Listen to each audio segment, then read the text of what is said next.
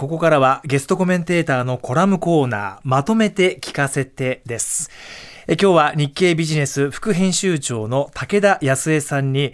ジャニーズ問題子供に聞かれたらなんて答える？と題してお話をお聞きしていきます。よろしくお願いします、はい、お願いします、はい。まあ、これは私自身、まあ、か経験したことなので、ええ、みんなどうしているのかなと逆に聞きたいんですけれども、はい、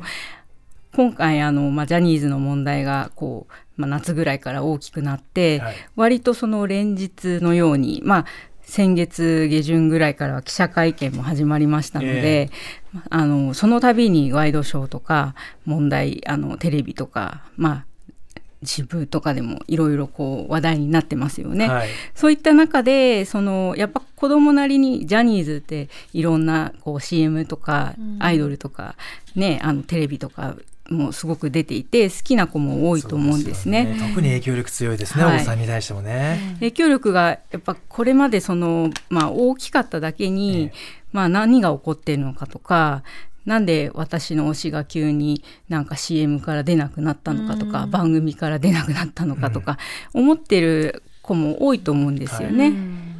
でそういった中で「あのおじさん何したの?」とかなんか聞かれてドキッてでなんかあのまあ私の友人はなんかもうテレビで出たら変えるとかなんかそういうこともしてるっていう声もあるんですね。なんかやっぱちょっとセンシティブな問題なので、あの答えづらいというまあことがあるでその中でその、まあ、自分も実は一回聞かれたことがあって、はい、はい、でまあなんか悪いことしたからだよってとっさに反射的に言ってしまったんですけれども、まあどんな悪いことをしたのかって言わなきゃいけないかなと思って、まあちょっと 私の時なんか家事してたんですけど、はい、なんかあのちょっと間を置いてまあなんかちょっと触っていって。ね、あのいけないところをなんかその人の同意もなしに触ったりして、うん、まあ、それを言い出せない人がこう長年たくさんいて、うん、まあ、それが今あのみんなが勇気を出して声を上げるようになったんだよっていうことはまあちょっと話したんですよね。はい、お子さんどんな反応でしたか？ふーんって感じで。まあでもやっぱり子供の方もこれはなんかあんまりこう深入りしちゃいけない子供ってやっぱすごいからあの空気を読むんですよね。うんで終わったんですけどそこで終わってしまったんですけども なんか逆にこう皆さんはどういう対応をしているのかなっていうのは気になりますけどね。武田さんお子さんは小学生ぐらいですか、はい、そうですね。はい。まあ小学校高学年と低学年っていう感じ。まあ今のは上の子との会話だったんですけど。なるほどね。はい。うちはまあ高校生と中学生の、はい、まあ子供がいるんですけど、まあもう SNS で自分でいろいろ情報をまあキャッチしたりとかもう嫌でも流れてきたり、目にしたりっていうところで、ね、まあなんとなく理解自分でしてるのかなっていう気はしますが、うん、言われてみると意識的にこっちから何か教えるとか、会話をするっていうことが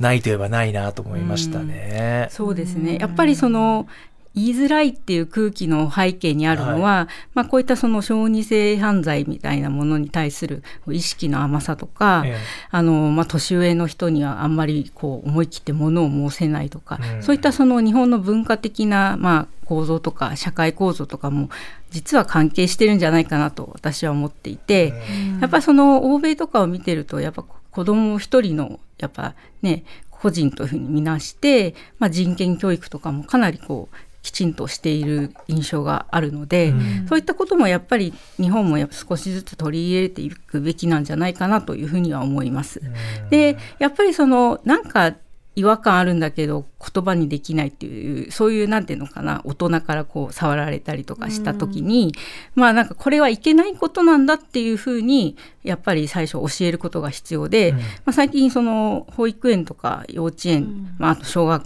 低学年ぐらいこうプライベートゾーンっていう考え方をこう教える教育が始まっていて、うん、いわゆるまあ口とあと水着で隠れるところっていうふうに、まあ、よく言うらしいんですけども、まあ、そこはあなただけのこう大事なところなんだから、まあ、あのかこうむやみでやたらにあの同意なくこう触られるのはそれはダメなんだよっていうふうにちゃんとこう教えるっていうのが一部では始まってるとは聞いてます。ね、はい。なんか絵本とかあったりしますよね。そうですね。はい。まあでもそれやっぱり一部だし、共通のルールっていうふうにまだ明文化されてないところがあるから、各例えば学校だったら学校単位に任されたり、ね、クラス単位とか、先生によってまた差が出てきたりとかね、今しちゃいますもんね。そうですね。なんかあの私の娘が通ってる学校ではニューヨークの学校ではあの体育の授業で、あのちょっと暑い夏の日だったんですけど、やっぱり子供たちは半袖でもうショートパンツ、うん、露出を高めて涼しくやりたいっていう気持ちがあるけれど、学校側がストップすると、うん、そういう学校はダメなんだショートパンツもうちょっと長さのある露出を控えた学校にしなさい、はい、なぜならばってこういう視点からなんですよね。そういうのをこう自然にやってるんだなって日本ではあまり、ちょっとピンとこないような。いや、そうですよ、ブルマンも履いてましたしね。小学生の時とか考えるとね。そうですね。今なくなりましたけど、あれは何だったんだろうって思いますよね。今どうじわじわ広がっていくのかななんて思いますけどね。いや聞かれたら結構答えられないか私は子供いませんけど、どうどうする？いやどうしよう。何が起きてるの？って聞かれた時に、えー、どうやって言うんでしょうね。でもやっぱ武田さんがおっしゃったような言い方をする、そうです、ね、か。なんかこう統計を見てもやっぱ日本のその19歳までの性犯罪って前年比でプラス2割なんですよ。だってこれってなんか最近になって急に増えたんじゃなくて、元からあるのを言い出せなかっただけなんですね。なるほどでやっぱりこれがおかしいことだっていうのことすら教えられてないっていうか、まあ、被害者の方のねコメントとか見ると、うん、これって言っていいの？みたいなことはよく皆さんおっしゃってたじゃないですか、うん、これは悪いっていうのをちゃんと教育しなきゃいけないっていう思うんですよね。ね、その言っていいんだよっていうこれが悪いことっていう、うん、その伝え方もなかなか強く、うん、例えば大人親親たちがこう意識していないと教えられないし、うんね、親の教育もですよね。まあ、逆に学校とかそれこそ習い事の先の、ね、第三者の方がこう言ってあげるっていうのは、まあ、結構その近い関係にある親では言いづらいことをこう教えてくれたりってそういうのは、まあ、私学校で教えるのがいいんじゃないかなと思いますけどね。まあ難しいなってこれ本当具体的に話戻しますけど、うん、なんて答えますっていうところですよね。そうです、子供に聞かれたら、はい、皆さんどうしてるんでしょうね。なんかでもちょっと話がずれちゃうかもしれないんですけど、うん、あの例えば生理の話とかもちょっとこう、ね私が子供の時ですらまだちょっとなんか言いづらいというか、うん、なんか男性がいるところではちょっと言えないとか、なんかありましたけど、まあだんだんそれも教育がね進んではいっていますけどね、ね。これもまだ道半ばっていう感じですよね。そうですね。今でも男女ねあの、一緒にこう教育するようになって、まあ、それが結構大人になった時の職場のね生理に対する理解とか、はい、今なんか生理休暇とかいろいろこう企業も一生懸命やってますけれども、ね、やはりそのね、男女差とかその違い、うん、まあ、やられていいこと悪いことってこうタブーと思われているところもきちんとあのはっきりさせることがやっぱその子が成長した時の社会の,、ね、あの一員としてやっぱり円滑になっていくんじゃないかなと思いますけどね。ね。まあ、あの今回のテーマに戻りますけどジャニーズ問題子供に聞かれたらなんて答える、まあ、武田さんがお子さんにお伝えしたような内容、うん、ちょもう一度教えてください。最後です。が、はい、そうです一つの答えとして。ああわかります。まあちょっと、うん、あの触っちゃいけないところを触ってしまったんだよと、うん、でそこは、えーと、あなたの大事なところだから、まあ、本当はちゃんと嫌だというふうに言わなきゃいけなかったのを知らなくて、でそれがみんな今になってこう実はやれてたんだって言い出したからこう事件になってるんだよとは言ったんですね。はい。これがね皆さんの一つヒントになればと思いますので、はい、はい、ありがとうございます。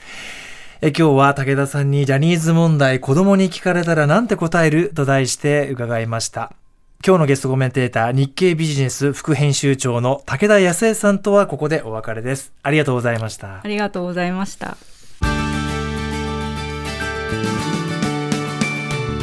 まとめて土曜日。